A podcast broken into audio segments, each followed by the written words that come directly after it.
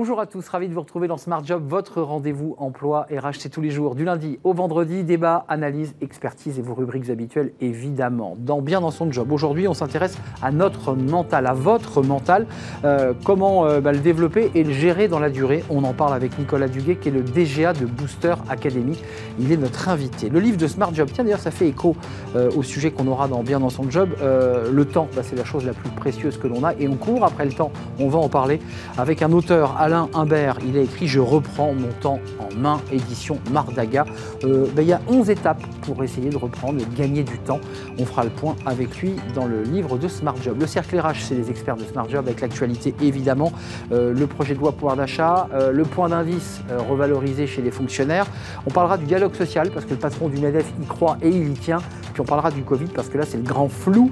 que se passe-t-il dans l'entreprise? Quelles sont les règles fixées aux salariés? Et puis on terminera avec fenêtre sur l'emploi l'éloge du turnover. Bah, l'éloge, c'est euh, Thierry Bismuth qui fera l'éloge du turnover. Il est le fondateur d'Odyssée RH. Voilà le programme. Tout de suite, c'est bien dans son job.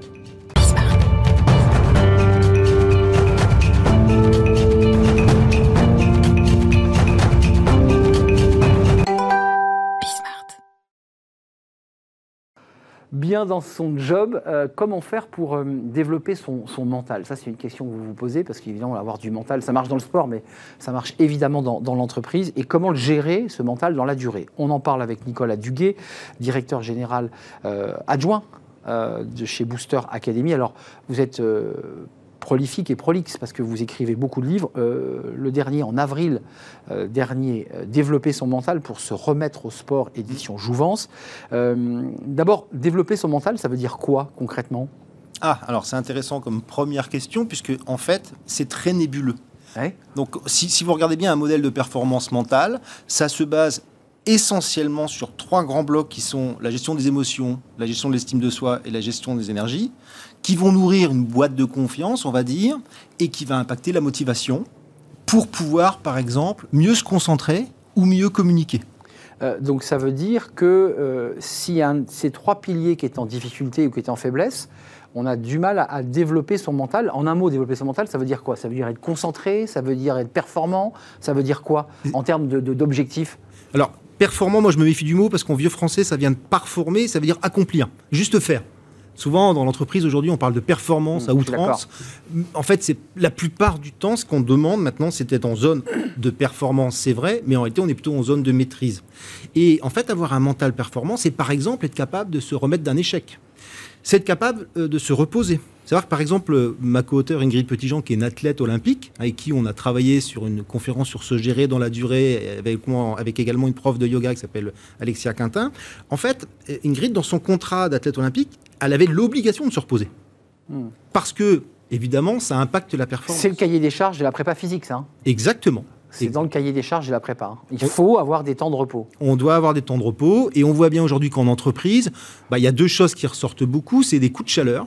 Euh, alors, je lisais euh, Pierre Gasly l'autre jour, euh, le fameux pilote de Formule 1, qui disait que lui, quand il est dans la voiture pendant deux heures, il y a une température qui ressemble à 55 degrés et le cœur bat à 170 pulsations minutes pendant deux heures et, c'est tout. Et il dit qu'il sort avec 3 kilos de moins et qu'il est épuisé. Vidé, ouais. Sauf que bah, c'est Pierre Gasly, euh, c'est pas un, humain traditionnel, il est hyper entraîné. Et puis également dans l'entreprise, au-delà des coups de chaleur permanents dont on nous parle, on parle toujours de toujours plus vite. Et moi j'adore cet exemple qui dit que Usain Bolt, qui est l'homme le plus rapide du monde, court à 40 km/h sur 100 mmh. mètres. Mais sur euh, moins de 8 secondes, quoi. Mais ouais, sur, euh, à peu près 9,50. 9,50, ouais. Là où un marathonien, lui, il fait 2h40 km à peu près. À 20, à 20 km/h. À 20 km/h. Mais même Usain Bolt, l'homme le plus rapide du monde, ne peut pas courir pendant 2 h à 40 km/h. Et aujourd'hui, en entreprise, on voit bien qu'on a toujours des coups de chaud et toujours, des, toujours plus vite. Et il est temps, effectivement, d'accompagner euh, collaborateurs et managers, d'ailleurs, sur comment j'arrête Comment je freine Vous, vous faites une. Alors, vous parlez de la métaphore des, coureurs, évidemment, les marathoniens, les sprinteurs, puis vous parlez de la machine à laver. Oui. On appuie sur le bouton, puis l'entreprise, la, machine tourne tout le temps, elle s'arrête jamais, en fait. Exactement. Et on sort jamais du tambour. On est tout le temps dans la machine à laver. Alors, maintenant, moi, je dis que l'entreprise ne peut pas rien, euh, mais elle ne peut pas tout. Moi, je dis souvent aux gens euh, sortez de la roue, vous n'êtes pas un hamster. Hmm. Parce qu'à un moment donné, il faut que chacun se prenne un peu en main et se disant, euh, bah voilà, je sors de la roue pour plus être un hamster, et je suis capable dans ma journée d'avoir des temps d'arrêt pas long, évidemment, hein, on n'est pas complètement à côté euh, de la plaque dans le monde de l'entreprise, hein, on, a de la production à faire, mais globalement être capable de s'arrêter de temps en temps, d'avoir un, switch mental, un interrupteur qui me dirait attention là, je vais dans le mur. Ben, c'est ça qu'on apprend aujourd'hui dans cette conférence. Euh, il y, a un intérêt euh, à travers l'idée que l'être humain, alors là vous parlez de salariés, vous parlez de décideurs, parce qu'il y a des entrepreneurs qui nous regardent, qui nous écoutent, qui se disent, bon écoutez, moi je veux bien, j'écoute ces conseils, mais j'ai milliards de choses à faire, j'ai mes RH, j'ai les finances, j'ai la stratégie de l'entreprise. Enfin, globalement, je n'ai pas une minute. vous leur parlez aussi à eux, là, ou vous parlez qu'aux salariés? Bah, Vous voyez, quand on ouvre les inscriptions en classe virtuelle de cette conférence, on a des présidents de banque, des directeurs généraux de banque, des collaborateurs qui s'inscrivent. Tout le monde veut regarder ce sujet et on peut être patron d'une entreprise et être capable de se dire, bah, dans la journée, allez, je vais dire 7 fois une minute, je vais être capable de prendre du recul. De toute façon, il est prouvé que de s'arrêter une minute et de se reconcentrer, les 30 minutes suivantes, on est beaucoup plus efficace. Hein. Donc on va regagner de la productivité. J'ai envie de vous dire, euh, pour mieux produire, il faut se protéger. Et si vous voulez être une ressource pour vos collaborateurs, il faut être capable de manager vos propres ressources. Il faut d'abord se manager soi-même et, d'ailleurs se connaître aussi, parce qu'il y a un vrai débat sur ses limites, jusqu'où je vais trop loin, à quel moment je franchis la ligne jaune? vous parlez, vous, de, sentinelles d'alerte. Euh, c'est quoi? C'est des warnings, c'est des zones, c'est le corps qui parle, c'est des, des fautes. Comment, comment on arrive à se dire, là, je vais trop loin? Alors, en, en, prépa mentale, en fait, on va regarder les moments où on a été en difficulté et on va essayer de retrouver finalement les sensations. Euh, est-ce qu'il y a des choses qu'on a pu repérer ou l'entourage a pu repérer? Tu étais fatigué, tu dormais mal, euh, tu étais agressif parfois, pour qu'on repère finalement les signes précurseurs des difficultés ou des zones de panique. Une fois qu'on les a repérés, on sait très bien que si on se sent pas bien, ou typiquement si vous, Arnaud, vous étiez là avec votre main comme ça, euh, alors que vous êtes en pleine interview, vous savez bien que c'est une sentinelle d'alerte mmh. qui pourrait vous faire dire respire, 30 secondes, c'est déjà les mieux. J'envoie des signaux, mon corps envoie des signaux à l'interlocuteur euh, d'impatience, de nervosité, et on, doit être capable, en tout cas vous nous accompagnez pour le faire, de se dire ça c'est un signe que je vais pas bien. Exactement. On est d'accord. Exactement. Et typiquement, euh, il y a des moments où on doit être bien, il y a beaucoup de moments importants dans l'entreprise. Ils ne le sont pas tous. Il hein. faut arrêter de se dire qu'on doit toujours être à 130%. Déjà, c'est pas possible. Un ordinateur lui-même peut pas être à 130%. C'est pas vrai. Enfin, il ne faut pas vendre du rêve. Euh, on a des moments de pause, des moments de réflexion. Euh, la, pleine performance, on, la calcule, ça, la pleine performance sur une journée de travail? Euh, c'est compliqué. Hein. C'est compliqué. À quel moment on est à fond et, on donne le maximum? En fait, le moment, si vous faites l'analyse sur quelles sont mes compétences et en face de ça, je mets finalement quel objectif je dois tenir. C'est ça. Bah, il est très très rare d'être à 100% à 100% de ses compétences. C'est extrêmement rare dans la journée, c'est ça la vérité. Mais donc vous faites des conférences et on voit bien qu'il y a un triptyque avec la sportive qui donne quand même quelques règles d'hygiène de vie, puisqu'il est question d'hygiène de vie, de sommeil, d'alimentation. C'est nécessaire quand on est un sportif. Puis vous avez, aussi doté cette conférence de quelqu'un qui fait du yoga. Et, donc ça veut dire là quoi, la gestion de sa nervosité, de sa respiration, de, de ses flux sanguins, c'est ça qu'elle apporte? Alors il y a ça, et puis il y a des micro-séquences du minute où typiquement je vais faire du yoga des yeux pour ceux qui n'ont jamais fait des yoga des yeux, c'est assez extraordinaire. On passe notre vie devant des écrans. Avec une minute de yoga des yeux, finalement, on se sent immédiatement mieux. Alors, c'est quoi le yoga des yeux? Ah, ben, ce sont des, pratiques et des postures avec les yeux. Et pendant une minute, on fait faire des exercices. Une fois qu'on les a fait, on est autonome et on peut les garder toute sa vie avec soi. C'est valable également pour le dos, le haut de la nuque. C'est valable pour les mains. Et donc, et en une minute, on est capable de transmettre des techniques, justement, quand j'ai une sentinelle d'alerte dans la journée, ou quand je vais aller dans un moment important, hop, je suis capable de me ressourcer. Euh, pourquoi vous avez choisi de, faire un focus chez Booster Academy sur ces sujets? D'abord parce que peut-être vous avez beaucoup de demandes. Aujourd'hui, vous sentez que derrière tous ces discours sur le bien-être, la qualité de vie au travail, il y a finalement peut-être plus de souffrance qu'on ne l'imagine? Oui, clairement. Euh, parce que de toute façon, aujourd'hui, dans toutes les entreprises, on nous parle de ces sujets-là toutes les entreprises nous parlent de sujet de comment j'arrive à être plus performant en me respectant mieux moi-même. Nous, chez Booster Academy, on est plutôt spécialisé dans la performance commerciale et le management, mais on voit bien que, quels que soient les métiers, on doit retravailler sur la performance et la prise de recul dans la durée. C'est intéressant parce qu'on a commencé par performance. Il y a plusieurs sujets sur performance. Il y a la, réussite du sportif. Elle a réussi à faire une médaille, elle, a fait une performance. Et en fait, vous nous disiez que ce n'était pas ça au départ, la performance. C'est un autre mot. C'est aussi la performance de soi-même, à l'égard de soi-même. Oui, en fait. Euh, c'est un peu compliqué ce mot. C'est un, enfin, un sujet de sens et alors souvent, vous savez, aujourd'hui, on, parle toujours de sens, de direction et de pourquoi on fait les choses. Mais en fait, derrière le mot sens, il y a un deuxième mot que moi j'adore, c'est finalement qu'est-ce que je ressens, la sensation. Ouais, la sensation, ouais. Derrière la sensation, il faut que j'ai une estime de moi au bon niveau. D'accord? Il faut que je sois fier de ce que je fais et il faut que j'aime ce que je fais. Et ben déjà, euh, pour être performant, il faut déjà réfléchir à ces sujets-là. Hum, c'est l'idée de la sensation, véritablement, comme quand on médite, on revient sur son présent, on se recentre, et là on redevient plus fort. Euh, sur la durée, parce que c'est bien beau, une fois qu'on a eu vos outils, qu'on vous a écouté, on, va essayer de le faire. Euh, l'enjeu pour une entreprise, c'est que le collaborateur dure. Oui. Alors, c'est pas une pile Duracell, mais euh, il y a quand même l'idée qu'il faut qu'il puisse être performant sur la durée. Oui. Comment on fait là? Bah, Il faut qu'il applique simplement avec les outils qu'on va lui donner parce que finalement, tout le monde sait bien qu'il peut pas être à 130%. Tout le monde sait bien qu'il a trop chaud ou qu'on lui demande d'aller trop vite. Il hmm. faut juste une prise de conscience assez régulière. D'accord Et un rappel des outils. Oui, c'est les deux, hein, vous le disiez tout à l'heure. C'est à la fois le salarié qui doit se prendre en main et se connaître, mais aussi l'entreprise qui doit de temps en temps lever le pied de l'accélérateur quand même. Euh, oui. Parce qu'elle met aussi parfois en danger son collaborateur. Et mais très souvent, très souvent, et pas forcément volontairement d'ailleurs. Mmh. Parce que chacun s'entraîne dans une sorte de, course folle et, de machine à laver, puisque c'est votre, votre image. Mais toutes les entreprises se posent ces questions-là. Tous les DRH aujourd'hui se posent des questions sur ces sujets-là, parce qu'ils euh, savent bien que euh, ça fait partie également de, la volonté de toutes les entreprises que les collaborateurs se sentent bien dans l'entreprise. Hein. Merci Nicolas Dugain de avoir éclairé. Je rappelle ce livre parce que c'est le lien entre le sport, l'exercice physique, peut-être pas la compétition, mais le sport en lui-même euh, est, important pour notre mental.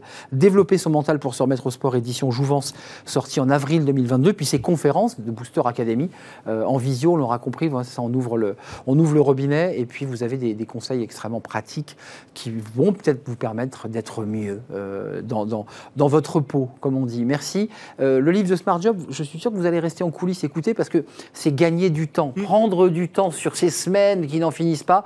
Comment faire pour retrouver du temps? Euh, bah, C'est précieux le temps et on en parle justement. Un auteur vient nous présenter sa méthode justement. Il est notre invité dans le livre de Smart Job. Le livre de Smart Job, le temps. Alors le temps avant c'était de l'argent, mais maintenant le temps on court après et c'est un, bah, c'est un bien précieux le temps. Comment faire pour euh, bien justement en gagner? Euh, On en parle avec Alain Imbert. Merci d'avoir répondu à notre invitation. Vous êtes euh, l'auteur de Je reprends mon temps en main, édition Mardaga. D'abord quelques mots sur votre parcours parce que évidemment cela fait écho à votre, à votre livre Manager dans le privé. Mhm. dans la machine à laver pour faire un peu un écho à ce qu'on vient d'entendre dans la rubrique précédente. Et puis, et puis un jour, il vous arrive, il y a une vingtaine d'années, enfin 17 ans, 18 ans, ça. vous, faites du sport, pour vous détendre et pour vous entretenir. Et puis, vous vous retrouvez à, diriger euh, une petite salle de fitness dans la ville où vous êtes, au Benat. Et vous êtes parti un peu fleur au fusil en vous disant, après tout, c'est peut-être une aventure intéressante. Exactement. Et en fait, vous découvrez que non, pas du tout. Vous n'avez pas dégagé de temps, vous en perdez. Ouais, j'en perdais. Je passe du mauvais temps, je passe des males heures et aucune bonne heure. Il euh, faut quand même le dire, parce qu'en fait, vous étiez parti heureux, parce que la, muscu, le fitness, c'est sympa. Bon, en fait, les douches ne marchent pas en sang plein, euh, mmh, mmh. l'eau déborde en sang plein, le jacuzzi est trop chaud, euh, rien ne va. En fait, vous vous êtes aperçu à ce moment-là, et vous êtes en train de créer votre société Chrono, qui existe mmh. depuis maintenant presque 20 ans. Hein. C'est ça. c'est quoi Vous le racontez dans le livre Quelles sont les conclusions que vous tirez de tout ça, de cette expérience? A posteriori, je me suis aperçu que avant de parler de comment je gère mes mails, comment je gère mes, des interruptions, etc., l'idée, c'est un peu le sens du temps, le sens de notre vie. Le temps, c'est notre vie. La vie, c'est le temps. Vous prenez ça comme vous voulez. Et, du coup, euh, à quoi j'occupe mon temps? Et je me suis aperçu que j'occupais un, centre de finesse, ça ouvre le lundi à 8h, ça ferme le samedi à 17h, c'est ouvert entre midi et 2, c'est un gros temps. Bah, ce temps-là nourrissait aucune de mes valeurs. Moi, j'ai des valeurs de plaisir, de liberté et de transmission. Aucune de ces trois valeurs n'était nourrie. Oui, c'est vrai. Vous le dites, vous n'aviez pas le diplôme de, prof de, fitness. Donc, globalement, il n'y avait pas de transmission. Euh, on vous demandait d'être physiquement là parce qu'on voulait parler au patron. Mais vous aviez, une, vous aviez une action très, très limitée. Et donc, finalement, il y a un dépôt de bilan. Euh, Chrono va vraiment démarrer. Euh, mais qu'est-ce qui vous a pris, vous, en tant que chef d'entreprise, et puis aujourd'hui auteur, parce que maintenant, vous, vous le racontez, 11 mhm. étapes pour gagner, récupérer du temps. Qu'est-ce qui s'est passé? Pourquoi vous avez décidé de reprendre euh, en main votre, votre agenda? Bah, En fait, ce qui se passe, c'est que en parallèle de, cette reprise de ce club de fitness, j'allais démarrer Chrono Concept avec la gestion du temps. Parce que j'ai eu la chance, six mois après avoir commencé ma, carrière professionnelle, de recevoir une formation. Et c'est la partie basse de, des, 11 étapes dont vous parlez. Et puis la partie haute, bah, c'est mon expérience, un peu douloureuse, de m'apercevoir que j'avais passé trois ans dans cette, euh, ce centre de fitness à, ne nourrir aucune de mes trois valeurs. Alors que chez Chronoconcept, je nourris mes trois valeurs. Et comme par hasard, il y en a une qui s'est cassée la gueule de boîte et l'autre qui marche vachement bien. Donc euh, voilà. Euh, vous avez bâti, alors en vous appuyant évidemment sur des recherches scientifiques, sur des auteurs, sur des gens qui, ont produit, 11 hmm. étapes. Euh, la finalité, c'est quoi? Si on allait jusqu'au bout de l'histoire, qu'est-ce que vous permettez de faire à travers la lecture de votre livre au cadre, à cette femme, à cet homme qui nous regarde? Alors, on, va être très pragmatique, on n'a pas beaucoup de temps, c'est le cas de le dire sur, le bandeau euh, rouge du, livre, il est marqué euh, combien? 4 heures par 4 heures chaque semaine. enfin, vous allez plus loin en quatrième de couve, hein, parce que c'est de 4 à 12 heures supplémentaires par semaine. Hmm. C'est qui dit mieux? Bah, Vous savez, on a, on a depuis 20 ans qu'on forme, qu'on coach des chefs d'entreprise et des cadres sur cette méthode, énormément de témoignages. Et sur notre site, on a des gens qui disent j'ai gagné une journée. Et les gens me disent mais comment vous pouvez mesurer ça? Eh bien, si un chef d'entreprise ou un cadre bosse 7 euh, jours par semaine et que du, du, jour au lendemain il bosse plus le week-end grâce à la méthode, bah, il a gagné deux jours. C'est assez simple à mesurer. 11 euh, étapes, la méthode c'est quoi en, quelques mots voire Comment on fait? Enfin, même si, euh, On part du temps long. un diagnostic d'abord, il faut quand même observer là. Bah oui. C'est ça. Bah, le diagnostic, en fait, la Bruyère disait ceux qui utilisent mal leur temps sont les premiers à se plaindre de leur brièveté. Donc on n'est pas en train de gagner ou perdre du temps parce que tous les matins quand on se réveille, on a tous un capital de 24 heures. Cette ressource est, la seule en face de laquelle nous sommes rigoureusement égaux sur cette planète. 24 heures. La question, c'est pas comment je gagne ou je perds. J'ai aucune journée qui va faire 22 heures ou 25 heures. La vraie question, c'est comment je l'utilise. Et je veux bien l'utiliser. Je veux pas gagner ou perdre du temps. Je veux bien l'utiliser. Et qui dit bien dit quelque chose de hyper subjectif. Ce qui est bien pour vous n'est pas forcément bien pour moi. Donc ça veut dire que vous, à travers cette méthodologie, vous nous dites aussi que vous affinez au plus près. Certains seront euh, plutôt dans l'idée de passer une heure à faire un footing, d'autres, ça sera de prendre un livre. Exactement. c'est chacun, ou, un autre sera euh, à, contempler derrière euh, la vitre de son bureau la, la, pluie qui tombe. Enfin, c'est ben, ça. L'idée, c'est quand on dit de quelque chose que c'est bien ou que c'est mal, on se réfère à quelque chose, un ensemble de cultures, un texte de loi, un code de la route. Bon, là, si je veux bien passer mon temps, il faut que j'identifie moi-même mon propre référentiel de bonne utilisation du temps. Et ce référentiel, il se bâtit en 11 étapes. Euh, les 11 étapes qui permettent de dégager du temps. Et donc, de dégager du temps, on pourrait presque rajouter pour soi. Parce que du temps, vous le dites, on a 24 heures. Ben Mais du vrai temps pour nous, euh, pour se construire ou pour se bonifier, on n'en a pas beaucoup, en fait. Euh, en, fait, on n'en a pas beaucoup. Si, si je choisis, c'est une question de choix. En fait, on ne peut pas gérer le temps. La seule chose qu'on puisse gérer, c'est les priorités. Donc, il faut savoir, dans votre méthode, éliminer des choses. Ou prioriser. savoir qu'est-ce qui est prioritaire. On n'élimine rien, on décide ce qui est prioritaire.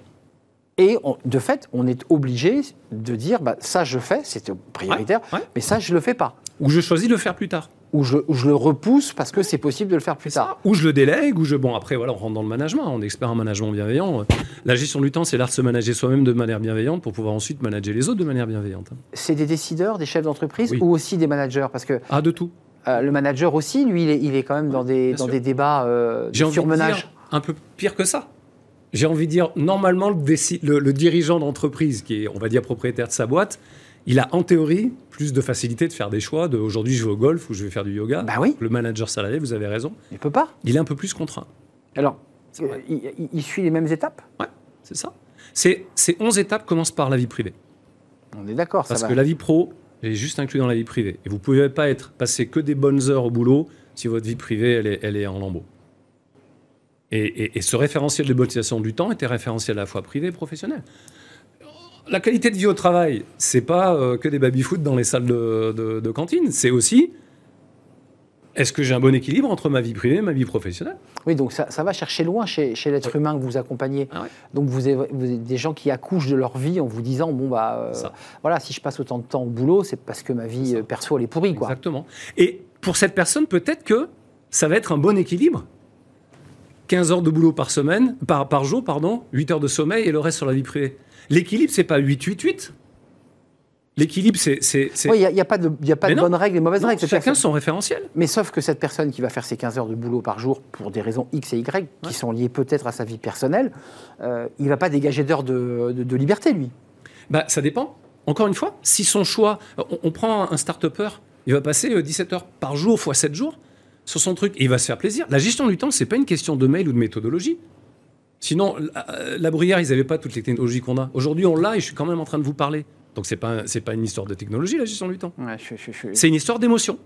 Il y, a quand même des éléments pratiques dans votre livre. Oui, en page 100, euh, c'est pas que de la philosophie. La, la page 100 avec le petit calendrier, où, il faut aussi, si j'ai bien compris, euh, rendre visible les choses, c'est-à-dire faire son planning. Exactement. Euh, de, l'avoir devant les yeux, de le mettre sur son frigo, euh, et de se dire de 16 à 17, j'ai yoga. C'est que c'est discipline voilà, c'est sanctuarisé. Ouais, c'est ça. On est d'accord. Ah oui, c'est ça. Donc ça veut dire que quand on le fixe, et qu'on l'a fixé avec Chrono, votre entreprise, accompagné, il faut s'y tenir. Bah, Autant que faire se peut. Que vous vouliez arrêter de fumer, que vous vouliez vous remettre au sport. je veux dire, à un moment, euh, c'est la discipline. On sait qu'une mauvaise habitude, il faut, alors en, fonction des études, 21 jours ou 30 jours avant qu'on reprenne le dessus. Là, c'est pareil. Sur les 11 étapes, on commence par c'est quoi mes valeurs? Est-ce que comment j'aligne au maximum mes activités privées et pro avec mes valeurs? Et la, et la 11e étape, c'est comment je gère mes mails. Mais si vous avez la majorité du temps de votre vie professionnelle à gérer des mails sur des activités qui nourrissent aucune de vos valeurs, vous croyez qu'on peut parler de qualité de vie au travail? C'est Non, pas du tout. Hum, c'est évident. Euh, concrètement, là, 11 euh, étapes, ça prend combien de temps à celui ou à celle qui est venu vous voir, qui a poussé sa, votre porte et vous a dit Moi, je, ne m'en sors plus euh, vous, lui faites un diagnostic, puis ensuite, il y, y, a la méthode. Combien de temps elle va, en combien de temps elle va pouvoir justement un tout petit peu mieux organiser sa vie pro et perso? Ça dépend comment on nous demande de transmettre la méthode. Autrement dit, nous, on a une formation de 2 plus 1 jour. Donc, en deux jours, bah, la méthode, euh, la personne est en formation, une formation professionnelle. Donc là, en deux jours, bah, elle ressort à la fin du deuxième jour. Elle a passé les 11 étapes. Elle a son, son, organisation. Elle la met en œuvre. Et on se retrouve 6 ou 8 semaines après. C'est un peu comme une nutritionniste du temps, quoi. Vous faites des menus tout près, vous dites, voilà, bah, lundi... Non, on apprend aux gens à faire leur propre menu. Tout Ils font leur menu mm. et leur menu du jour. on est d'accord. Mais on part du très long terme. Et ensuite, et, et, ensuite c'est le long terme, c'est comment tu te fixes les grandes valeurs. C'est quoi mes valeurs? Quels sont les grands buts, rêves, objectifs, appelez ça comme vous voulez, à 2-3 ans, sur lesquels je vais passer du temps dès aujourd'hui parce que ça nourrit mes valeurs Transmission, plaisir, liberté, t'es pas nourri. Ça, c'est votre triptyque. Voilà. Et donc, du coup, tout doucement, on descend. Ça permet de décider des priorités. Ça permet aussi, et c'est pas toujours facile, de prendre des choix sur ça, j'en fais plus, ou ces gens-là, j'y vais plus, ou je les vois plus. C'est des choix. Il faut décider. Ouais, c'est ça. En fait, en fait, on gère pas le temps, on gère les priorités. Hmm. Et c'est faire des choix. Et c'est tout un art, l'art des choix, Arnaud. Et regarder sa vie en face aussi. c'est aussi regarder sa vie en face avant d'avoir son agenda posé sur le frigo. L'agenda, c'est vraiment euh, les 3-4 dernières étapes. C'est ça, c'est la fin. C'est regarder sa vie et faire le tri. Ouvrir le coffre. Merci Alain Imbert d'être venu nous rendre visite. C'est passé trop vite. Euh, je reprends mon temps en main. on a pris du temps. Euh, la méthode inédite pour gagner 4 heures chaque semaine jusqu'à 12 heures, hein, si j'ai bien compris. Euh, édition Mardaga, vous êtes l'auteur et votre société, puisque vous l'avez créée il y a une vingtaine d'années, Chrono Concept pour accompagner bah, vous, décideurs ou décideuses, ou managers aussi, ça marche. Merci de nous avoir rendu beaucoup. visite. On fait une courte pause. Ce sont les experts de Smart Job dans le cercle RH. L'actualité de la semaine, il y a beaucoup de choses. Le point d'indice des fonctionnaires, le Covid qui revient, et c'est un peu le grand flou dans, l'entreprise. Et puis le dialogue social vanté, euh, porté par le patron du MEDEF, Geoffroy Roux de Bézieux. Voilà le programme, c'est juste après la pause.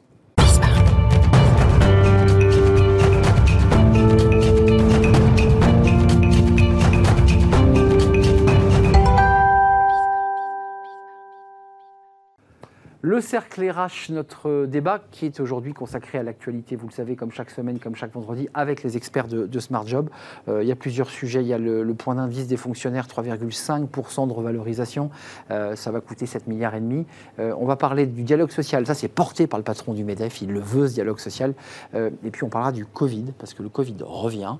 Et c'est vrai qu'on est un peu dans le grand flou. on remet le masque, on ne remet pas le masque, on nous oblige à le mettre on ne sait pas et on va en parler avec mes, invités. Olivia Copin, ravie de vous accueillir, fondatrice de Juste Business, enseignante au, CELSA, merci d'être là.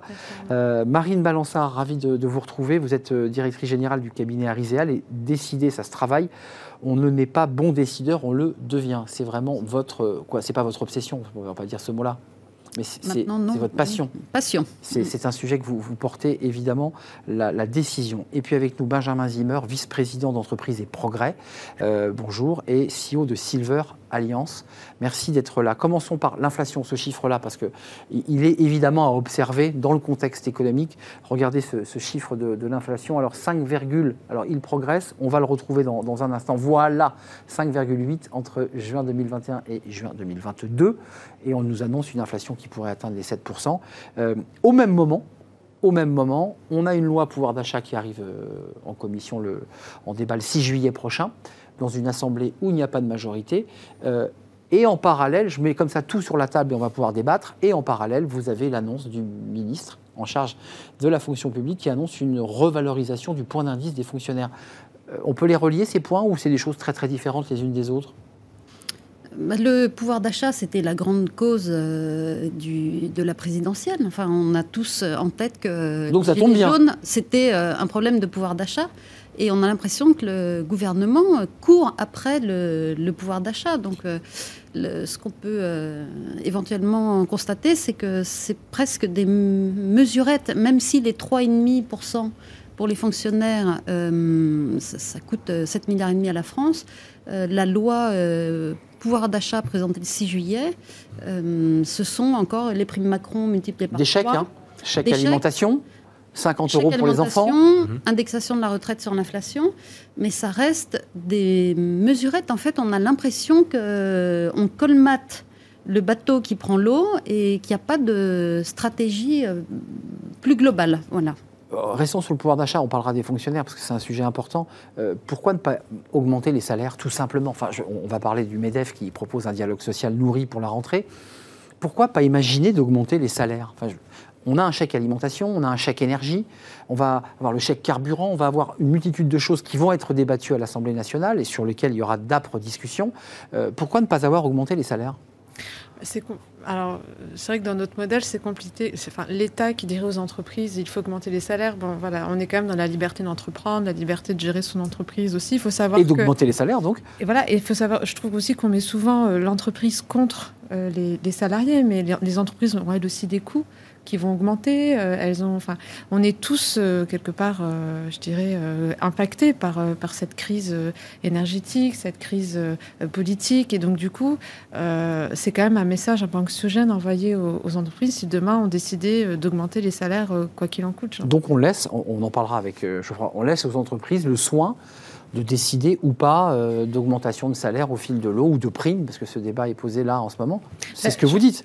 J'ai envie de dire, c'est un peu comme le masque, quoi. C'est-à-dire, euh, soit on est, euh, enfin, soit on reste dans une démocratie, on essaye d'inviter, de convaincre. Hum. Si on part dans le rapport de force, on va obliger. Alors, c'est un peu une question de bon sens, je vais dire, de, sens civique, que les entreprises vraiment mettent, voilà, enfin voilà, participent quand même à l'effort pour, pour évidemment aller sauver le pouvoir d'achat qui est tellement important. On sait à quel point euh, le pouvoir d'achat a des impacts au-delà de l'économie, mais aussi sur le plan démocratique. Hein. C'est vraiment, on est dans une crise aujourd'hui. Les gilets jaunes. Euh, les eh gilets jaunes, mais bon, c'est un peu pareil que pour le masque. Est-ce que vous allez obliger les gens à porter le masque euh, dans le métro? Non. Par contre, il faut faire appel au On fait un tout en un aujourd'hui. Hein. Pourquoi Voilà, c'est là toute la difficulté. On fait un débat tout en un. On mélange les chapitres parce que vous avez raison, c'est lié aussi sur cette liberté. Est-ce qu'on est, selon vous, parce que vous aviez fait des propositions il y a quelques mois sur des thématiques hein, chez Entreprises et Progrès, vous avez, vous avez des valeurs, vous les portez, vous les développez. Est-ce que on est reparti sur, sans le dire d'ailleurs, puisque Bruno Le Maire a été extrêmement vigilant, a, dit attention, euh, les finances publiques sont en train de déraper, euh, on est dans le rouge, au-delà du rouge, mais au même moment, on augmente le point d'indice. Est-ce que est-ce qu'on est dans un quoi qu'il en coûte euh, On est surtout qu'on ne nous dit pas quoi?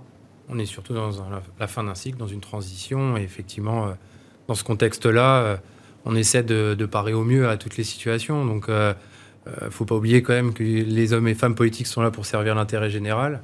Qu'ils voient bien quand même qu'il y a beaucoup de Français qui souffrent. Euh, et donc, je pense que ça va dans, ce sens-là.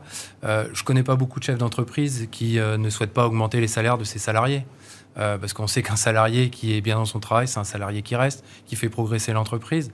Donc en fait, donc s'il le fait pas, c'est qu'il ne le peut pas. Bah, voilà, peut pas. Voilà, il faut, faut, regarder un petit peu les. On, confond aussi des choses euh, dans la vie de tous les jours. Les... beaucoup de gens confondent le chiffre d'affaires et le résultat financier d'une entreprise. Euh, bah, quand on regarde le résultat financier de certaines entreprises qui font beaucoup de chiffre d'affaires, la marge est faible. que la redistribution est compliquée. Hmm. Donc je pense qu'il faut. voilà, Mais là, c'est quand même l'État, excusez-moi, on va parler des fonctionnaires, mais c'est quand même l'État qui, qui, qui supplée à l'impossibilité d'augmenter les salaires, puisque là, il, propose une aide directe pour... Euh, bah, après, l'État vit une crise dans l'État. C'est-à-dire oui, on va y venir, c'est ça qui est compliqué. Ces fonctionnaires, c'est quand même ces soldats, et quand ils refusent euh, de travailler... Hein. Quand ils refusent d'aller travailler à l'école, quand ils refusent d'aller travailler dans les hôpitaux, dans les hôpitaux par exemple, euh, bah, ça a des graves conséquences sur le, le, pays en règle générale. Donc il faut qu'ils trouvent quand même des solutions pour les motiver. Enfin, j'ai plusieurs amis qui sont gériatres, qui travaillent dans les hôpitaux publics. Je peux vous dire que cet été, avec là, avec tout ce qui se passe sur le Covid, euh, on va avoir des difficultés dans nos hôpitaux mm. euh, parce qu'on n'a pas de main-d'œuvre. Et pas qu'en gériatrie d'ailleurs. Hein. Dans les services d'urgence, on le sait, c'est annoncé. Le point d'indice à 3,5, donc c'est une revalorisation euh, importante. Mm. alors qui était attendu, revendiqué, il y a eu des manifestations à date régulière, ce qui, qui sera compté du 1er juillet, alors qui est déconnecté hein, de, la loi pouvoir d'achat. Mais on voit bien cette espèce d'idée mm. d'emmener les deux en même temps. D'un côté la fonction publique, puis de l'autre les salariés du privé avec le pouvoir d'achat c'est une bonne ou une mauvaise chose? Parce que c'est très compliqué de parler de ce sujet d'une manière globale, de parler de la fonction publique d'une manière globale. On est parfois très bien servi, puis parfois on est très déçu de notre fonction publique. Je, dirais que le problème, c'est qu'on a un endettement considérable. Hum. Le Covid nous a emmenés dans le mur. Il faut quand même comprendre que la France a dépensé 400 milliards pour le Covid, mais c'est de la dépense pure. Il n'y a eu aucun investissement. 400 milliards? 400 milliards. Par comparaison, l'Allemagne a dépensé 300 milliards. Donc en fait, on a rajouté de la dette à la dette. On est à 3 000 milliards de mmh. dettes en France. On est numéro un en Europe sur la dette. On a plus de dettes que l'Allemagne, qui est à 2400 euh, milliards. On a plus de dettes que l'Italie en valeur absolue, qui est à 2700 mmh. milliards. Mmh. Donc là, la France, en fait, est c'est un peu le. On n'a plus de marge de manœuvre. Donc. Euh, mais je ne veux pas passer pour le libéral absolu et horrible, mais avec une dette pareille, le fait d'augmenter euh, uniquement, numériquement, le salaire des fonctionnaires sans réfléchir à la manière dont on organise notre fonction publique, est-ce que c'est pas un peu suicidaire? Indépendamment du fait que certains profs, instituts et ainsi de suite considèrent que leurs salaires sont trop bas, et ce qui est vrai au demeurant. disons que ça répond pas à un problème de structure qui prendrait 30-40 ans évidemment de, ah réinventer. Là, ça répond à un problème de contexte, c'est-à-dire dans un contexte économique et politique tendu. On est post-élection législative. Il y a l'inflation qui galope. Euh, euh, on sait qu'en plus le pic sera atteint en septembre 2023. Donc, euh, enfin, on est quand même loin d'être. C'est Bruno Le Maire. Après le Covid, on nous dit attendez, maintenant c'est l'inflation. Donc c'est des, des, mesurettes comme comme vous disiez, mais du coup c'est vrai que bon, c'est plutôt un geste symbolique, je pense. C'est vrai que Pourquoi Pour apaiser la grogne aussi, parce qu'il y a ce danger. Et voilà, et puis elle était attendue. Ça fait un quinquennat depuis 2017. il n'avait pas été augmenté. voilà, ils ont attendu un quinquennat. et puis c'est vrai que la fonction publique, c'est assez disparate. Hein. Vous avez la fonction publique territoriale qui est particulièrement mal payée, mmh. qui souffre beaucoup. Donc, euh, euh, il fallait tendre la main, il fallait faire un geste. Et je pense que malheureusement, euh, bah, gouverner, enfin, voilà, gouverner, c'est prendre des décisions. Là, j'ai l'impression que ça va vraiment être l'idée, c'est de bah, qu'est-ce que je vais pouvoir donner un petit peu à l'un à l'autre pour essayer de calmer la crise sociale qui, est devant nous. Benjamin Zimmer, est-ce que c'est une décision, je le redis pour ne pas avoir de lettres ou de mails incendiaires, on a besoin de fonctionnaires. Euh, est-ce que ce n'est pas une décision à la petite semaine qui n'a pas de vision stratégique de la manière dont on organise tant la fonction publique hospitalière que la fonction publique d'État, que la territoriale? On nous avait dit qu'il fallait réduire le millefeuille, on a, on a empilé du millefeuille.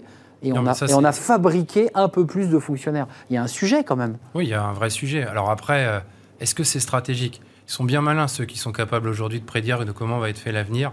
Quand on arrive à dire qu'en septembre 2023, euh, on aura atteint le pic de l'inflation. Je ne vois pas trop comment on peut le faire, avec quels outils. Euh, sauf s'il y a euh, voilà, un au-delà avec où il y a des, choses qu'on ne sait pas. C'est une boule comme ça. À Bruno Le Maire, il a peut-être. Mais je ne sais pas comment ils font. vous voyez bien que Bruno Le Maire tire, il n'est pas le seul d'ailleurs, mais il tire la sonnette en disant attention, n'accélérez pas trop sur les dépenses. On a une cagnotte, dit-on, de 50 milliards grâce à des rentrées fiscales post-Covid tirez pas trop sur la corde, quoi. Plus on annonce des gros chiffres, plus ça paraît, euh, comment dire, normal. Moi, je sais pas comment il constitue, euh, enfin, comment la dette on la calcule. Je ne sais pas si la dette en France est calculée de la même manière en Allemagne euh, ou dans d'autres pays. Il y, a, il y, a, énormément de... Je ne sais pas ce qu'on met dans la dette en France qu'on ne met peut-être pas en Allemagne. La dette structurelle qui est différente Moi, je me rappelle être venu là il y a à peu près deux mois. Euh, il y avait euh, la directrice de la fondation Robert Schuman et elle disait exact. que l'inflation était à 5%. Deux mois après, elle est à 5,8%. Donc ça, c'est un ça c'est objectif. Ça, je, je, le vois. Je ne sais pas moi combien va être en septembre. Mais il y, y, a énormément de choses. Je parlais aux chefs d'entreprise. Il y a un débat un peu politique depuis une cinquantaine d'années. Quand on augmente la fonction publique chez l'entreprise, il dit attendez, oui, d'accord, mais baissez en même temps les charges parce que nous, on s'en sort pas. Qui est un débat un peu clivant. Il semble qu'il ait disparu du, des débats politiques, même d'ailleurs.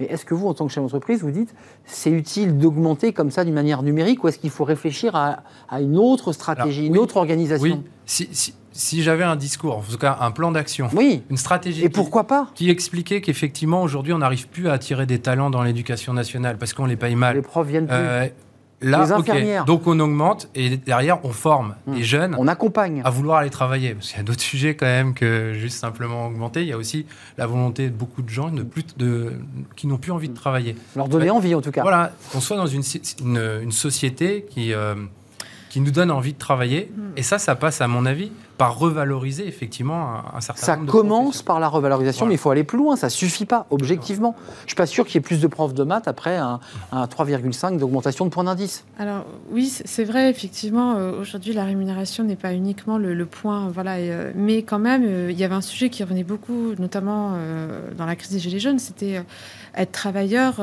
digne, quoi, c'est-à-dire pouvoir travailler et vivre de son métier dignement, quoi. Mm. Et je pense que la dignité, c'est quelque chose de très important aujourd'hui. Et c'est vrai qu'il y a beaucoup de professeurs, il y a beaucoup de personnes, d'infirmiers, etc., qui n'arrivaient pas à vivre, ou de, personnes dans la fonction publique, de leur, qui n'arrivent pas à vivre dignement. Et je pense que ça. Niveau légèrement supérieur au SMIC. Voilà. Et, pas beaucoup plus. Et, quand on perd la dignité, eh bien, du coup, euh, bah, toutes les colères sont possibles. Et je pense que dans ce type d'action emblématique, même si effectivement elles ne répondent pas à un problème structurel, on essaye de gagner du temps et d'apaiser. Un, dernier mot sur ce sujet. Parce qu'on parle d'un État stratège, et là, on a quand même un État euh, qui sort le chéquier, mais qui n'est pas stratège.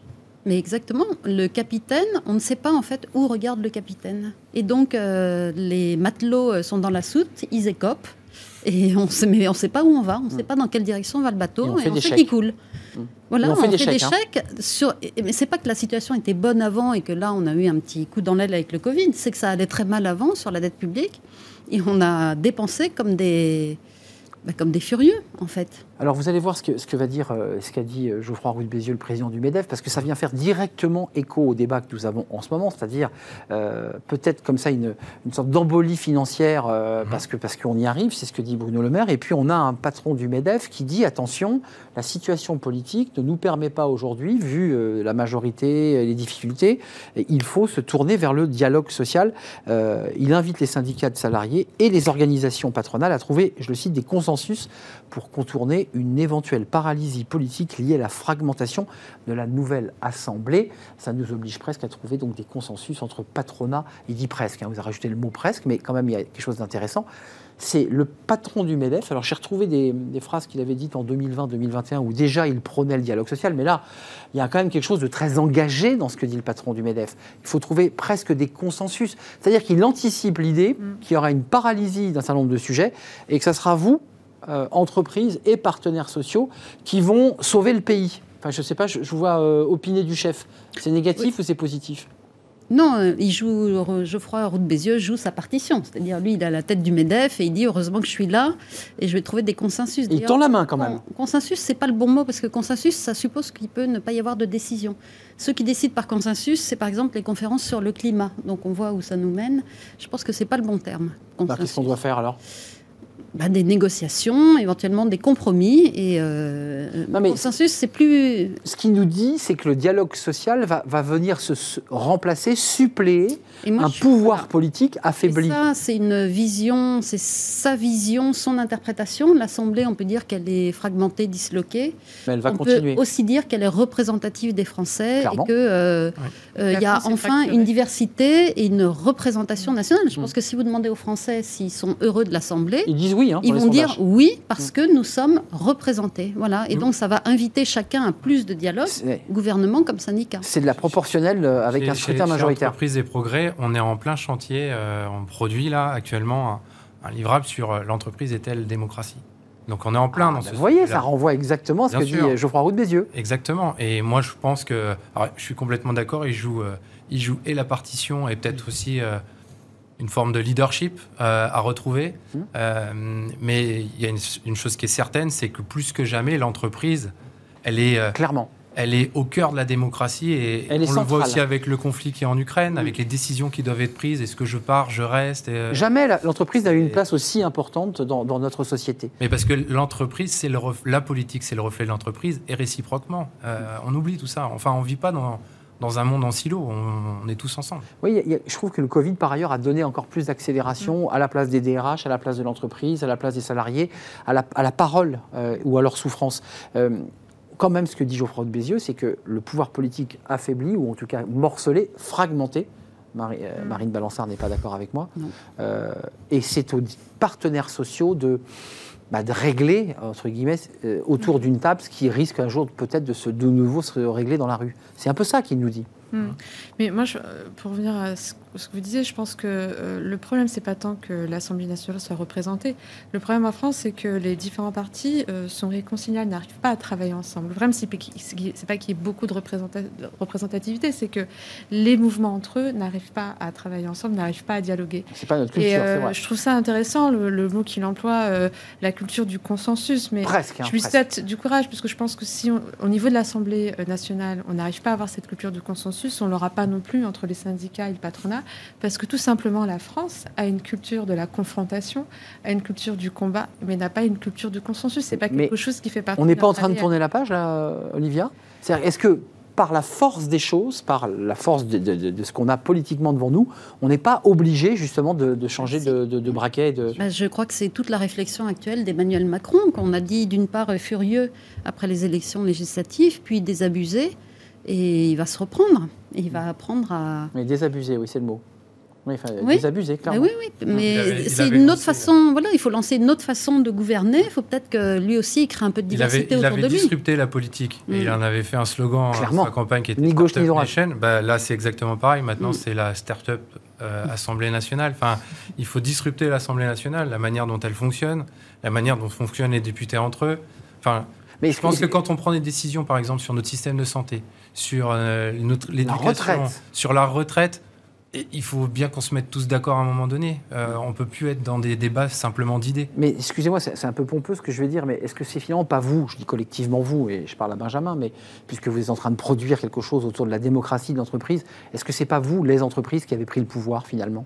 Et que le politique bah, est en train de, la nature, euh, Parce que la nature a horreur du vide. Donc effectivement, à un moment donné, face au changement climatique, par, rapport aux inégalités ah, sociales, etc., on est bien obligé d'eux. Mais je trouve en tout cas que on, met beaucoup sur voilà, le dos des institutions, mais euh, la responsabilité, c'est aussi euh, ceux, qui, ceux qui les portent. Et je pense que autant que nous, en tant que chef d'entreprise, on peut être interpellé mmh. pour euh, justement avoir une autre vision, être dans la transition éthique, mais c'est aussi aux hommes politiques d'incarner ces messages-là, y compris à mmh. l'Assemblée nationale. Et pour l'instant... C'est un vieux débat d'ailleurs, ça. Voilà, je pense qu'il y aura quand même beaucoup plus de discorde que de consensus dans les mois qui viennent. Vous en pensez quoi, Marine Balançard bah, Parce que Est-ce que c'est pas l'entreprise aujourd'hui qui, qui va... Et souvent, il est allé plus vite que le législateur qui courait derrière le. Regardez la valorisation de certaines entreprises bah, américaines. Apple, 3 000 milliards de dollars de valorisation, c'est-à-dire euh, c'est plus fort que les États. Donc, euh, mais l'entreprise aussi en France a été euh, mal considérée pendant des années, Clairement. sous euh, les socialistes. Pourtant, c'est bien les entreprises qui créent de la valeur ajoutée. Mm.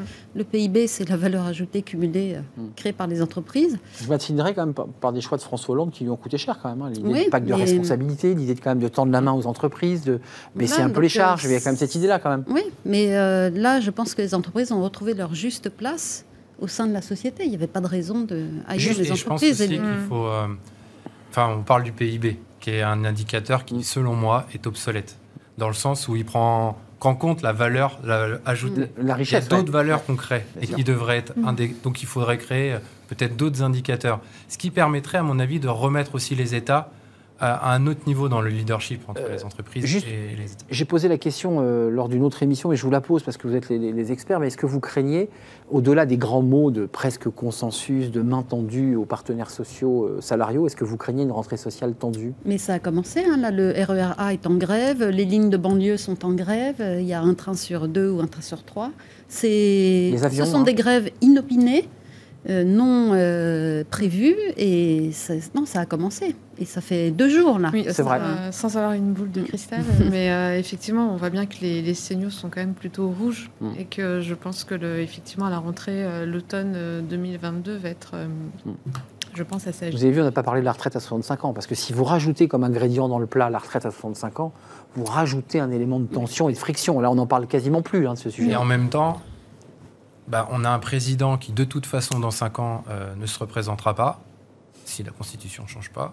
Euh, je ne sais pas s'il a ces idées-là, mais en tout cas, euh, c'est le moment de faire aussi des réformes qui soient peut-être pas très populaires, mais pour euh, les 20 ou 30 ans de notre pays. Euh, et ça, c'est aussi important. mais il va avoir du mal, hein, parce que là, en l'occurrence, ça, marchait il y a 5, ça marchait il y a 5 ans, en 2017, mais là, avec une majorité relative, où il va dealer à chaque fois sur même des choix sur la retraite à 65 ans, ça va être mm. compliqué. Quand ça veut dire que pendant 5 ans, on fait rien. C'est fort possible. Euh, on fait quoi sur le masque avant de nous quitter? Parce que vous êtes chef d'entreprise. on se souvient à l'époque, on a fait nombre d'émissions sur les règles fixées par la ministre à l'époque, Madame Borne et M. Pietraszewski. Il y avait des, il y avait des référents Covid. Enfin, chaque chacun savait à peu près ce qu'il avait à faire. Là, objectivement, moi j'ai l'impression, on va vous diriger des entreprises, on ne sait pas ce qui se passe. Vous faites quoi, vous, dans vos boîtes? Qu'est-ce qui se passe? La ROCO, c'est de le reporter quand, quand on doit le porter euh, dans des réunions. En réu, donc on, parle avec le masque.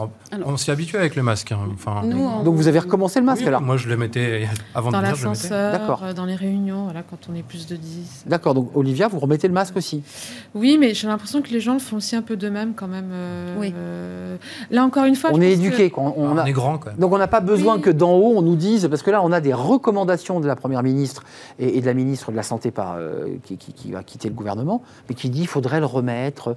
Pourquoi pas être plus ferme mais parce qu'on est en démocratie. Moi, j'aimerais bien que la Première ministre arrête de s'occuper du masque et des, des, tests PCR. Enfin, j'aimerais bien que... Donc, en fait, vous dites, vous dites chose. Et tous les trois, bon, laissez-nous vivre notre vie avec nos masques, quoi. Dans les entreprises comme dans les transports en commun, euh, les gens euh, le mettent ou pas. Et euh, dans les entreprises, il ne se passe rien pour l'instant. Hein. Il n'y a pas d'injonction pour mettre le masque. Donc chacun, il réapparaît parce que bon sens. Euh, chacun. J'entends la liberté individuelle et la démocratie, moi ça me va bien, mais est-ce qu'il n'y a pas un moment où quand même où les, les pouvoirs publics qui, sont en charge des questions de santé nous disent bon ben voilà, euh, il va falloir le remettre obligatoirement dans le métro, il va falloir le remettre obligatoirement dans l'ascenseur. Non, mais il y a un enjeu économique, c'est que chaque fois que ben vous faites remettre le masque aux gens, ils vont plus au restaurant, ils vont plus au cinéma, ils vont plus travailler, et on est déjà en panique. Je, veux dire, Bruno Le Maire euh, le dit, hein, c'est plus, c'est l'hyperdette. On est, euh, on n'est plus dans le rouge, on est dans le violet. D'accord. Donc il faut continuer à, faire consommer. Euh, mais il faut arrêter d'envoyer des signaux anxiogènes aux gens, surtout que la situation actuelle du Covid est moins grave qu'il y a dix semaines. Donc il faut. Parce que c'est vrai que justement, Olivia. rejoindre ce que, ce que vous dites, c'est que le masque, en fait, il, il, couvre pas seulement le voilà l'usage. Voilà, en fait, il empêche. C'est plus compliqué de s'exprimer avec un masque, mais c'est on a moins aussi envie de consommer. Il y a, il y a tout un aspect psychologique. Oui, tout à fait. Et, et donc ça, ça freine la consommation. Freine aussi, bien sûr. Donc là, là, en fait, moi j'entends Marine qui dit, mais il y a une petite arrière-pensée aussi, de, on reste un peu dans le flou parce que la situation est tellement terrible que bon, il vaut... Non, mais c'est vrai, Benjamin, vous êtes d'accord? Ah, oui, oui, bah, On est, dans le flou parce que... Enfin, oui, On est habitué, hein. Mais euh, encore une fois, moi je pense que c'est du bon sens. Dans le métro, quand vous êtes. Alors le métro c'est très parisien, mais dans le tram, dans, dans d'autres villes en France, etc., quand vous êtes tous serrés, c'est du bon sens de mettre son masque. Enfin, quand la personne vous respire. Euh, moi je prends le métro, je vois pas grand monde qui a le masque. Hein. Personne. Ça dépend de la couleur des cheveux. D'accord. Euh, moi, j'en vois pas beaucoup. Mais... mais on échappe au pass vaccinal. Mais on est. Alors, attendez, c'est pas. Parce qu'Olivia Grégoire a dit qu'il n'y aurait pas de pass vaccinal. Mais tout ça peut pour changer. Pour l'instant, l'épidémie reprend, mais le, le nombre d'hospitalisations est faible. C'est exact. C'est toujours le, ce qui se passe en réanimation qui continue. C'est l'indicateur qui euh, fixe le baromètre. Je pense que la crainte, elle est là, avec euh, le fait de manquer de professionnels de santé mm. cet été et qu'en même temps, l'épidémie repart. En fait, il y a quand même beaucoup, beaucoup de, paramètres pris en compte qui sont un peu hors masque et hors, notre santé, en fait. Si... Merci de nous avoir éclairé sur ces sujets d'actu qu'on va suivre, hein, parce que la rentrée sociale, euh, la retraite dont on ne parle plus mais qui risque de, revenir, les salaires, évidemment. Vous que la, retraite va revenir? Je ne sais pas. vous pensez que c'est plié comme le Conseil national de refondation D'accord. Pas tout de suite. Bon, c'est pas tout de suite. Merci à vous trois. Merci Olivia Copin, euh, Juste Business, enseignante au CELSA. Merci à Marine Balançard, directrice générale d'Ariséal et votre livre Décider, ça se travaille. Édition Erol, si je ne m'abuse. Je n'avais pas cité l'éditeur tout à l'heure. Et Benjamin Zimmer, VP, vice-président entreprise et progrès, qui va délivrer, c'est le mot que vous avez utilisé, euh, un, document, hein, bah, vous viendrez nous en parler, démocratie et entreprise. Exactement. C'est ça, ça sera le, thème. Exactement. Merci à vous trois. On termine par fenêtre sur l'emploi avec Thierry Bismuth qui nous parle du turnover. Alors souvent on fait grise mine hein, quand on parle de turnover. Bah, Thierry Bismuth, non, ça lui donne le sourire.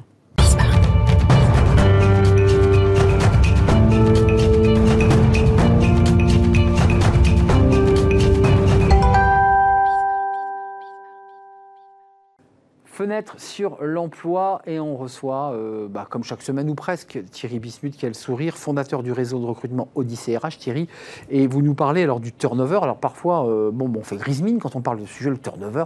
Vous, vous faites l'éloge du turnover, mais qu'est-ce qui vous a pris? Eh bien, disons-le vite. Bon, c'est la merde. C'est-à-dire que puisque c'est la fin de la saison, les propos et les, vêtements se s'allègent, on va le dire, c'est très compliqué de recruter en ce moment. Que vous cherchiez, vous le savez, des comptables, des maçons, des opticiens, des ingénieurs, c'est très compliqué. Alors, plutôt que de reparler des chiffres de la grande démission qu'on connaît tous par cœur, plutôt que de s'interroger sur les causes, plutôt que de pleurer sur les conséquences, j'ai décidé de faire contre mauvaise fortune bon cœur et de considérer que le turnover, c'est génial. Mais pourquoi c'est génial? Ah. Parce que là, vous faites un vrai, pas de côté, plus que ça. D'ailleurs, vous, faites un, pivot à 360. Je vais vous dire pourquoi je crois qu'il faut qu'on dise que c'est génial. Déjà, parce que, admettez-le, le matin, quand on est au petit-déj, si on fait tomber la tartine côté beurre, on passe deux heures à se demander pourquoi elle est tombée côté beurre. Est-ce que j'ai mis trop de beurre? Est-ce que c'est mon karma? Est-ce que j'étais pas concentré? Est-ce que je l'ai mal tenue Mais si elle tombe côté pain, je la ramasse, je la mange, je me brosse les dents, je vais au boulot. Et eh bien en recrutement, c'est pareil. Si on décide que le turnover, c'est génial, il n'y a plus besoin de trop se poser de questions on l'accueille comme une tartine qui est tombée côté pain. Donc ça veut dire qu'il faut être dans une posture quoi, euh, positive autour de turnover, il faut l'accepter euh, comme un élément. Exactement, il faut s'en convaincre. Et d'ailleurs, j'ai listé au moins cinq raisons, mais on pourrait faire deux heures, cinq raisons qui font que vous devriez accueillir le turnover par euh, un apéro rosé. Voilà. Alors la première raison, c'est que si on y réfléchit bien, le turnover, le nouveau qui arrive, il se plaint pas, il se plaint jamais, enfin beaucoup moins. D'ailleurs, le patron d'Amazon l'a remarqué. Ça fait des années qu'il dit que dans ses entrepôts, il veut des gens qui, qui tournent assez souvent pour éviter justement que les gens prennent leurs aises. Pour éviter qu'ils demandent de meilleures conditions de travail, des baby-food, vous en parliez d'ailleurs. Ou SUS, ou SUS aussi. Exactement, ou SUS tout simplement. Alors que le nouveau, lui, si vous lui demandez de faire des heures sup, il est content. Si vous lui demandez de faire des tâches ingrates, il les prend. Si vous lui demandez de vous amener votre café, il l'amène. Et c'est aussi vrai dans d'autres métiers. Si on prend les plateformes de VTC. C'est du, euh, du, RH vieille, école, votre truc, là, quand même. Hein. Je, caricature un peu. On est d'accord. Je caricature un peu, mais en tout cas. C'est vieille école. Le jeune, il est, alors, le jeune est disponible. Le nouveau, il est plus enclin à accepter des choses que l'ancien. Et d'ailleurs, chez les VTC, ça s'est vu aussi. Il y a une très célèbre plateforme de VTC qui a considéré, qui considère et qui a constaté que les chauffeurs qui avaient plus de 12 ou 18 mois commençaient à refuser les courses les moins rentables. Et globalement, les, Et on le constate. Voilà. Et donc, on le constate puisqu'on a de plus en plus de mal à trouver des chauffeurs. Donc, qu'est-ce qu'ils font? Ils intègrent des nouveaux chauffeurs parce que le, le nouveau, lui, faire 45 minutes dans Paris à 8 h du matin un lundi pour 8 euros, ça le dérange moins. Hmm. Et donc, d'une manière générale, dans le turnover, on intègre des gens qui sont qu'on peut plus facilement amener à se dépasser. Euh, donc, est-ce que la pénurie ne remet pas finalement en question cette stratégie du, euh, de, de, pas de vieux os sans question? Parce que vous évoquez ça, on ne fait pas de vieux os sur le poste, mais là, on est en pénurie. Ah bah évidemment, si vous me demandez si le contexte nuance un peu ces stratégies, il est évident ah que Amazon, par exemple, a remarqué qu'ils ont de plus en plus de mal là où ils ont des entrepôts à trouver des gens, parce qu'à force de renouveler les équipes au nom de cette stratégie de, de remplacement, bah, ils ont personne. ils arrivent à... Et c'est pareil dans chez, les, chez, les, chauffeurs, dans les, chez les grandes plateformes, c'est pour ça qu'on galère maintenant à trouver les chauffeurs, c'est qu'il y a de moins en moins de chauffeurs qui se prêtent à ce jeu.